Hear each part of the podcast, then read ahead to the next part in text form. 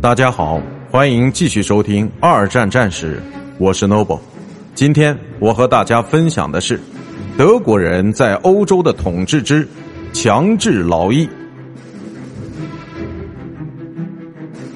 随着战争的进行，德国变得越来越依赖于外国劳动力，否则就无法维持其经济的正常运转。这涉及大约一百五十万战争囚犯，而到一九四三至一九四四年，大约有五百万人被迫在德国进行强制劳役，并且其中很多都被当作奴隶来对待。在战争的后期，德国大约有四分之一的劳动力是由外国人组成的。